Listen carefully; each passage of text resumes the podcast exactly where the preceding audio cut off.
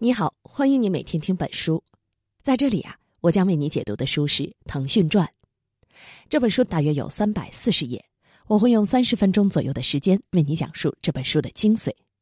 以腾讯为代表的中国互联网企业的发展历程，是一部物竞天择、适者生存的企业进化史，是互联网创业者们发挥聪明才智，满足用户持续变化的需求，不断推出升级的产品，并且。快速适应市场变化的共同演进过程。这本书讲述了腾讯一九九八年到二零一六年的发展历程。作者用“幸存者”“挑战者”和“领跑者”三个词概括了腾讯在中国互联网行业发展过程中扮演的三个不同的角色。幸存者说的是腾讯起步于一九九八年这个中国互联网创业的黄金年代。在众多的竞争者当中脱颖而出，活了下来，有很大的偶然性。挑战者说的是，腾讯在发展过程中面对着各种各样的挑战，有的来自于国外的巨头，有的来自于国内的同行，有的来自于多变的政策，有的来自于媒体的压力。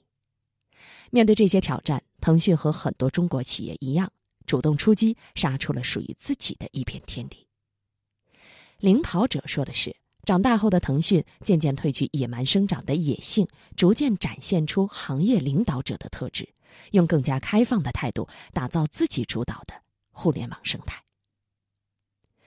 这本《腾讯传》的作者啊，是财经作家吴晓波。吴晓波被誉为是中国最出色的财经作家之一，他的代表作品有《大败局》《激荡三十年》《跌宕一百年》《浩荡两千年》等等。《大败局》这本书曾经被评为影响中国商业界的二十本书之一，而《激荡三十年》《跌宕一百年》和《浩荡两千年》则分别写了改革开放后的三十年间、十九世纪末到改革开放前的这一百年间，以及公元前七世纪到十九世纪末这两千年间这三段时期中我国商业发展的历史进程。作为一名财经作家。吴晓波的写作风格是用大历史的视角和简洁的文字，选取写作对象发展过程中的关键时点、关键事件和关键人物，梳理出写作对象发展过程中的主要脉络。这本《腾讯传》是吴晓波写的第一本企业传记。这本书沿用了他写商业史一贯的写作风格，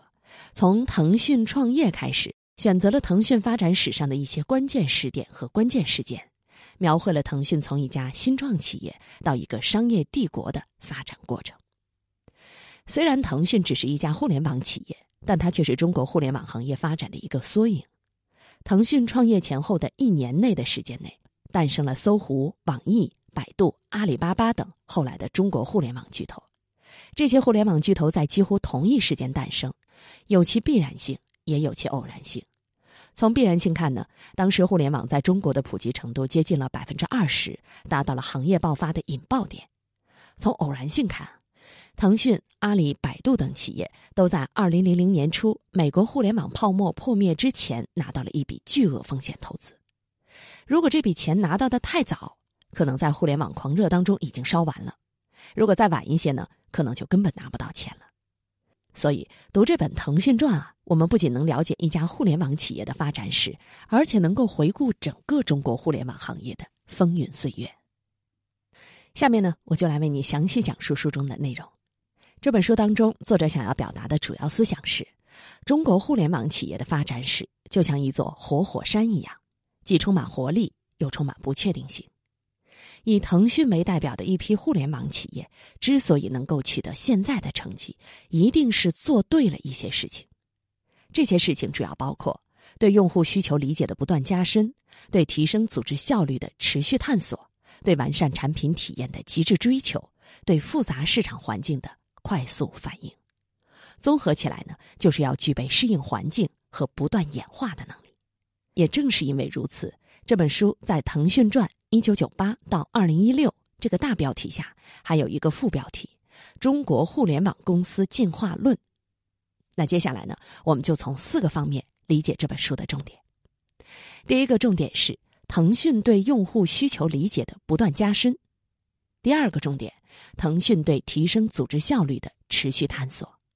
第三个重点，腾讯对完善产品体验的极致追求；第四个重点，腾讯对复杂市场环境的快速反应。好，我们先来看看第一个重点内容：腾讯对用户需求理解的不断加深。网上曾经流行过一个说法，说马化腾是腾讯的第一产品经理。马化腾也曾经在香港大学的一次分享当中提到，作为产品经理，最重要的能力就是把自己变成傻瓜，发现问题，想清楚为什么这样，然后变成开发者，解决问题。换句话说呢，就是要能够一秒钟变成小白，在一秒钟变回专业人士。马化腾的这个能力，实际上是通过长期贴近用户，不断加深对用户需求的理解而获得的。在一九九八年，腾讯第一次开技术讨论会，讨论 QQ 的前身 OICQ 的时候，马化腾就提出了一个听上去和技术无关，而且很古怪的问题：我们的用户会在哪里上网？马化腾之所以问这个问题呀，是因为腾讯的 OICQ 模仿的是美国在线公司的 ICQ 软件。当时个人电脑在美国已经非常普及了，很多人呢都是在自己的家里上网。在个人电脑上使用 ICQ 软件，所以 ICQ 软件把用户的聊天内容和朋友的列表都存在电脑的客户端上，这样做也有助于保护用户的隐私。但是啊，在当时的中国，这种模式就行不通了。当时中国的大多数网民都没有自己的电脑，他们通常在网吧上网。如果把聊天内容和朋友列表存在电脑的客户端上，换一台电脑使用 OICQ 的时候呢，就找不到原来的内容和朋友列表了。于是，OICQ 就把用户信息和好友名单放到了后台的服务器上，解决了这个用户痛点。腾讯的 OICQ 和以后的一些产品之所以能够获得成功，和包括马化腾在内的主要创始人极度重视用户需求是分不开的。后来，随着腾讯的发展，OICQ 改名为 QQ。虽然 QQ 的用户增长很快，但一直找不到盈利模式。快速增加的用户数反而成为了巨大的成本，消耗着昂贵的服务器和带宽等资源。这个问题后来是怎么解决的呢？腾讯成立了一个阿凡达小组，从用户的角度啊研究用户需求，研发出了一个叫 QQ 秀的产品，对 QQ 虚拟形象正式收费。在 QQ 秀商城当中有服装、眼镜、首饰等各种虚拟物品，售价呢在五毛钱到一块钱之间。在 QQ 秀上线的半年时间里，就有五百万人购买了这项服务，平均花费五块钱左右。QQ 秀就是后来腾讯主要的收入来源之一，虚拟物品的最初尝试，满足了用户在虚拟世界打造一个理想中的自己，实现自己在现实世界中无法完成的梦想的需求。随着 QQ 的快速发展，腾讯积累了大量用户。二零零一年一月，QQ 注册用户超过了四千万。当时腾讯的主要产品还是 QQ 客户端和 QQ 秀，这两款产品啊，解决了用户的即时通信需求和在虚拟世界实现小满足的需求。后来，马化腾提出了打造一站式在线生活平台的想法，创造了一个新的英文单词 ICEC。I 代表信息，第一个 C 代表通信，E 代表娱乐，第二个 C 代表商务。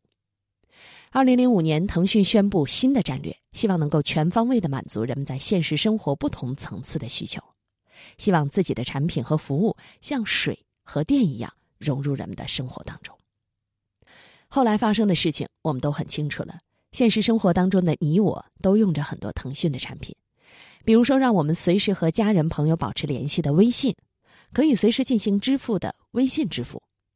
很多人用来打发时间的腾讯游戏。和腾讯视频等等，这些在 QQ 之后出现的腾讯的产品，都围绕着一个核心主题：用互联网技术改变人们的生活方式，用互联网技术连接一切，也就是马化腾提出来的“互联网加”的概念。好了，我们来总结一下第一个重点：腾讯对用户需求理解的不断加深。关于“互联网加”啊，有很多说法。通过梳理腾讯的发展历程，我们也可以把马化腾提出来的“互联网加”理解为“互联网加需求”，因为腾讯的发展就是一个对用户需求理解的不断加深的过程。最初呢，腾讯有点误打误撞的进入网络即时通信领域，用 QQ 满足了用户沟通交流的需求；后来用 QQ 空间等满足了用户在网络世界当中自我实现的需求；再后来，用游戏和视频等满足了用户的文化娱乐需求。最近几年，微信支付的发展又满足了用户在线下消费场景的许多需求。好，上面为您讲述的就是本书的第一个重点：腾讯对用户需求理解的不断加深。那接下来，咱们来说一说第二个重点：腾讯对提升组织效率的持续探索。和所有的企业一样，创始人在腾讯的发展过程中发挥着至关重要的作用。《腾讯传》这本书开篇第一章的标题就是“喜欢天文的 Pony 站长”。Pony 呢，就是腾讯的主要创始人马化腾。称马化腾为站长，是因为他在一九九五年曾经创立过一个当时还比较有名气的网站。至于天文，那是马化腾从小的爱好。一九八九年考大学的时候，因为深圳大学没有天文专业，马化腾才选择了计算机专业。大学毕业之后，马化腾先进入了一家叫润讯通讯集团的从事寻呼台业务的公司。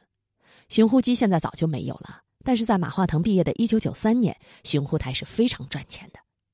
在润讯的工作经历不仅让马化腾挣到了创业的最初资本，而且让他对即时通讯业务有了比较深的理解。马化腾在润讯工作了几年之后，寻呼行业就开始下滑了。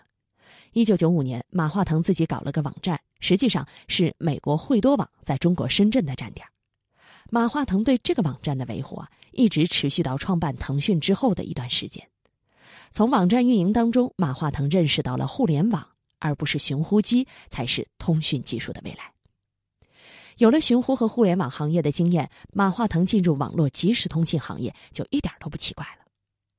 一九九八年，马化腾和张志东等商量着创办一家无线网络寻呼机公司。后来，马化腾注意到广州电信想要购买一个中文即时通信工具，就拉上几个哥们儿一起开干。这几个哥们儿呢，就包括了许晨烨、张志东、陈一丹、曾李青。他们五个后来被称为“腾讯五虎将”，和很多比较成功的创业团队类似，腾讯的创始团队至少有两个特点：一是大家有相同的经历，除了曾李清，其他几个人都是马化腾的高中同学或大学同学；二是大家有互补的技能。虽然几位创始人都是学计算机的，但是每个人的特长不同。比如说，马化腾擅长战略，曾李清擅长市场，张志东擅长技术。于是创业之初就自然有了分工。和所有的大型企业一样，腾讯也经历了创业期、成长期、成熟期和转型期等不同的发展阶段。随着企业的发展，创始人所发挥的作用也在变化。创始人之间的密切配合，在腾讯的创业期和成长期发挥了重要的作用。等到企业进入成熟期和转型期，创始人的重新分工定位以及职业经理人的引入就变得非常重要了。二零一七年，只有马化腾和许晨烨还分别担任着腾讯的首席执行官和首席信息官之外，曾理清、陈一丹和张志东都已经离职了，接替他们职位的都是后来加入腾讯的职业经理人。高管团队专业化反映了腾讯组织管理的成熟。正如马化腾所说啊，包括他自己在内的创业合伙人，从二零零五年就开始找职业经理人和自己搭配，因为啊，他们知道即使再努力，很多专业管理知识可能还是跟不上。腾讯现任总裁刘志平就是二零零五年加入腾讯的。加入腾讯之前，他在高盛任职，负责了腾讯在香港的上市。加入腾讯之后，刘志平的第一个职位是首席战略投资官。负责原来在腾讯没有人管的三个事情：战略、并购和投资者关系。腾讯后来的发展证明，刘志平带来的国际视野和大局观起到了很大的作用。除了创始人的发展和高管团队的职业化之外，优化组织架构也是提升组织效率的重要途径。创业之初，马化腾和张志东计划着三年后员工人数达到十八人，而实际上。很快，创业初期的扁平组织结构已经不能适应业务的发展了。二零零一年，腾讯就对组织架构进行了第一次改革，整个公司被划为三个部门，分别是市场部门、研发部门和职能部门。在这个时候啊，腾讯还实行了总办会议制度，定期对公司的重大决策进行讨论。腾讯的总办会议制度一直坚持的很好，多年来一直坚持两周一次。从上午十点准时开始，一般要延续到凌晨。腾讯的总办会一直保持着小规模。二零一三年，腾讯员工数超过两万，总办会参加者也不过十六个人，保证了决策的高效性。在二零零一年第一次组织架构调整之后，腾讯根据业务发展情况，还进行了几次大的组织架构调整。到二零零五年，腾讯的业务线已经很多了，原来的市场、研发和职能三类部门的划分就不够用了。于是，腾讯按照业务线把组织架构变成了五个业务部门和三个服务支持部门的形式。到二零一二年，腾讯原来的每条业务线都变得非常的庞大，于是腾讯又接连进行了两次组织架构的调整，把业务线升级为事业群，分别是微信事业群、社交网络事业群、企业发展事业群、互动娱乐事业群、移动互联事业群、网络媒体事业群和技术工程事业群。好了，我们来总结一下第二个重点：腾讯对提升组织效率的持续探索。企业的事业是由人来完成的，一个组织既要有领导者，也要有管理团队和一线员工。领导者就好像是企业的头脑，管理团队和一线员工呢，就好像是企业的躯干和四肢。为了支撑起头脑、躯干和四肢，企业还要有骨骼，而组织架构就是企业的骨骼。在企业发展的过程中，头脑、躯干、四肢和骨骼要协调发展，创始人要成长，管理团队要职业化，一线员工的素质也要提升，组织架构也需要不断的调整。如果各个方面不能协同发展起来，就好像是一个人的身体发育的不协调一样，或者有个大头小身子，或者呢有个小头大肚子，不仅仅是可笑的，更是危险的。上面为你讲述的是本书的第二个重点：腾讯对提升组织效率的持续探索。那接下来呢，咱们来说一说第三个重点：腾讯对完善产品体验的极致追求。从创业之初开始，腾讯的产品主要是软件。和硬件产品开发不同，软件开发讲求敏捷开发和快速迭代。所谓敏捷开发，说的是先开发软件的基础功能。在不断完善基础功能的过程中，增添附加功能。所谓快速迭代呢，说的是软件版本要根据使用情况快速更新。以腾讯最早的 OICQ 为例，在上线第一周就迭代了三个版本。当时 OICQ 有三个竞争对手，但这三家公司呢都没有把网络即时通信软件作为主要业务，更不要说是软件的快速迭代开发了。早年的腾讯虽然资金短缺，但是几位创始人坚持把 OICQ 作为战略性业务进行发展，从其他项目上赚到的钱以及早期融到的资金都投到 OICQ 上去了。正是因为对 OICQ 项目的持续的投入和快速的迭代，才使 OICQ 在众多竞争产品当中脱颖而出，并且熬到了能够挣钱的那一天，成为了现在腾讯产品体系的支柱。说到产品。这几年，很多科技企业都有一个热门职位，叫产品经理啊。在业界呢，腾讯的产品经理文化是非常有名的。腾讯的第一个产品经理应该是二零零二年加入腾讯的许良。当时许良去报道，他原来申请的职位呢，有人占了，人事部门没有想好给他一个什么样的职位，就说啊，你当产品经理吧。许良就问啊，产品经理是干啥的呢？人事部的人说，就是研究产品，等着分配工作。正是这么一个闲差，让许良有机会研究互联网社交产品应该怎么样赚钱。他发现很多用户都希望有个好的虚拟形象，愿意付钱。这个发现成就了腾讯的 QQ 秀，也是现在众多收费虚拟产品的最初模式。产品经理这个职位集中体现了科技企业面对激烈的竞争，深入研究用户需求，把用户需求和产品性能密切结合起来。不断提升用户体验的业务特点，在腾讯内部，马化腾有个称号叫“邮件狂人”。有一个广为腾讯人所知的段子啊，一天早上，公司总裁上班发现马化腾凌晨四点半发的邮件，总裁很快回复了邮件，副总裁十点三十回复了邮件，几个总经理十二点恢复了讨论结果。到下午三点，已经有了技术方案。晚上十点，产品经理发出了详细的开发时间表，总共用了十八个小时。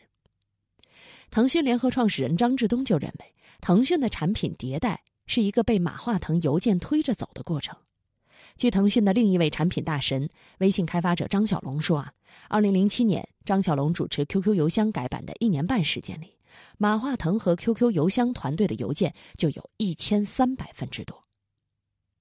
好了，我们总结一下第三个重点：腾讯对完善产品体验的极致追求。产品是企业赖以生存和发展的基础，企业要发展必须能做到三件事：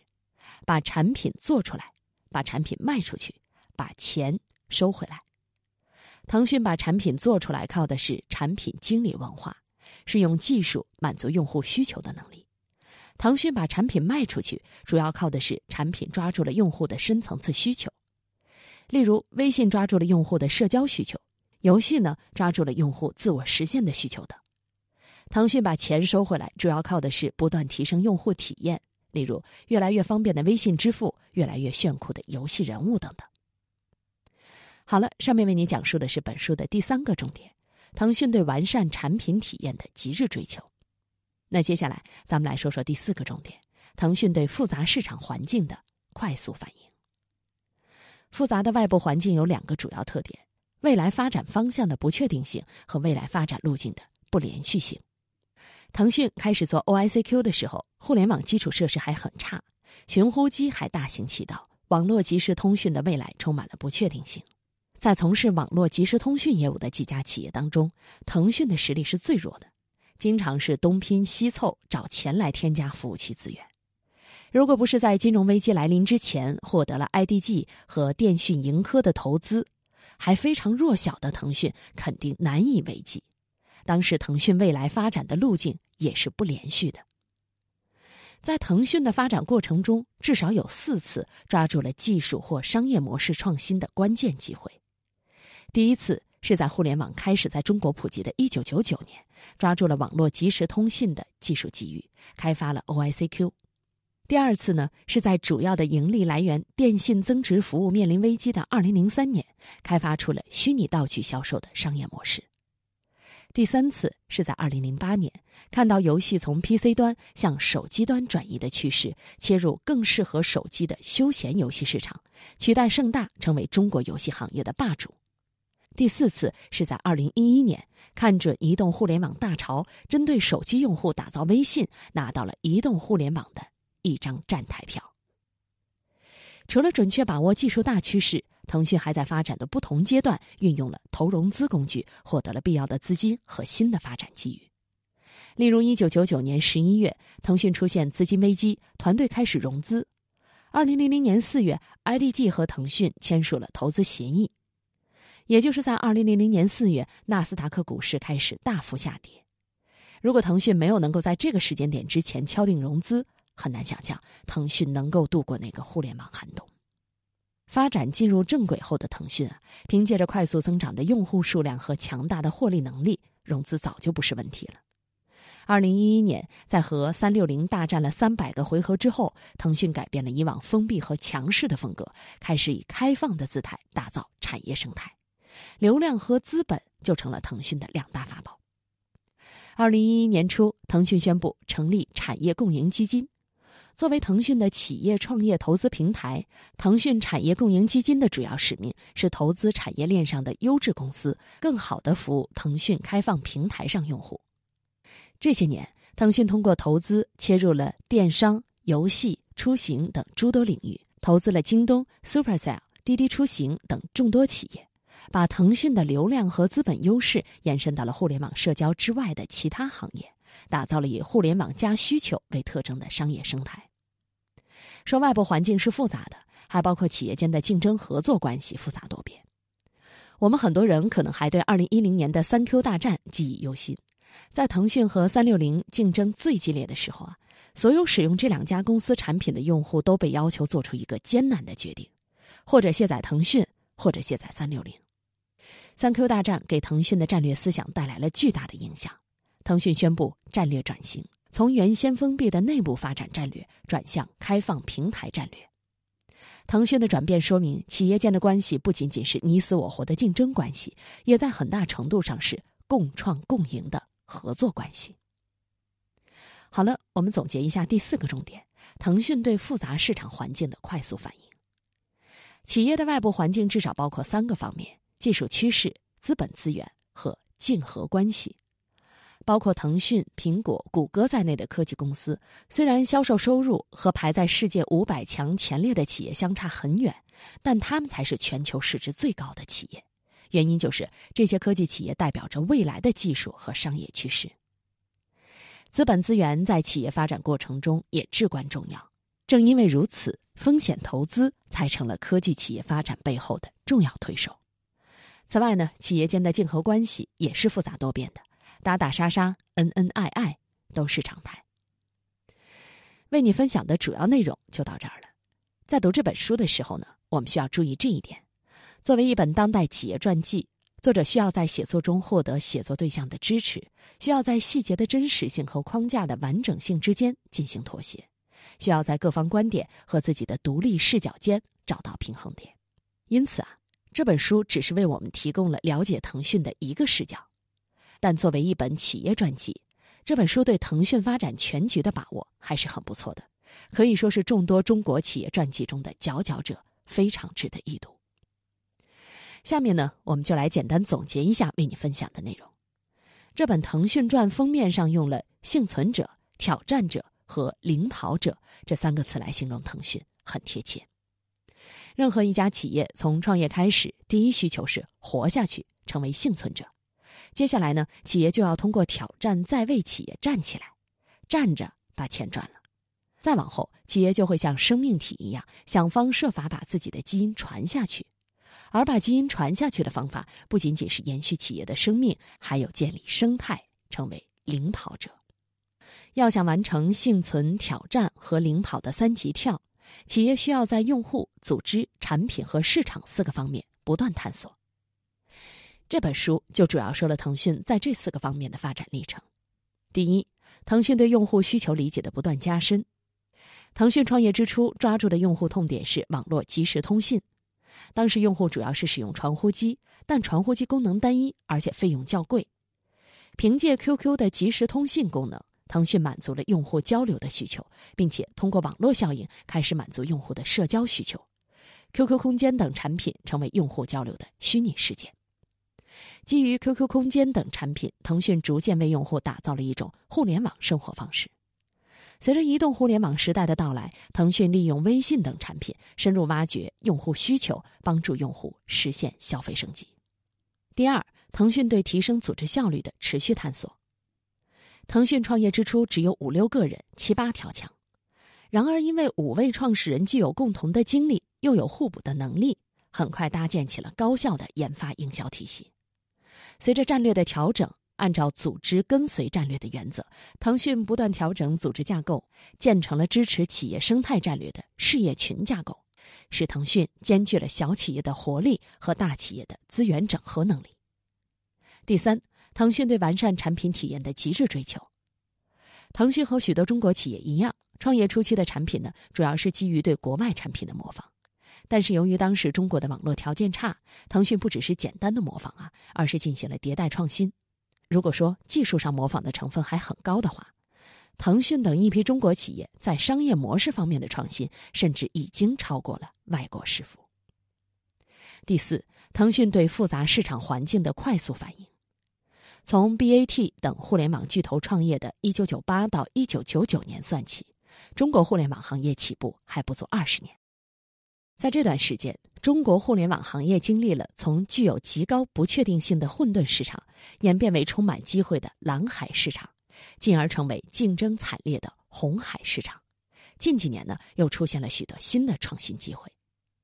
腾讯等一批企业正是凭借着对复杂市场环境的快速反应，才成功的从幸存者和挑战者，成长为领跑者。好了，以上就是这本书分享的全部内容。为你准备的笔记版文字就在音频下方的文稿里。恭喜你，又听完了一本书。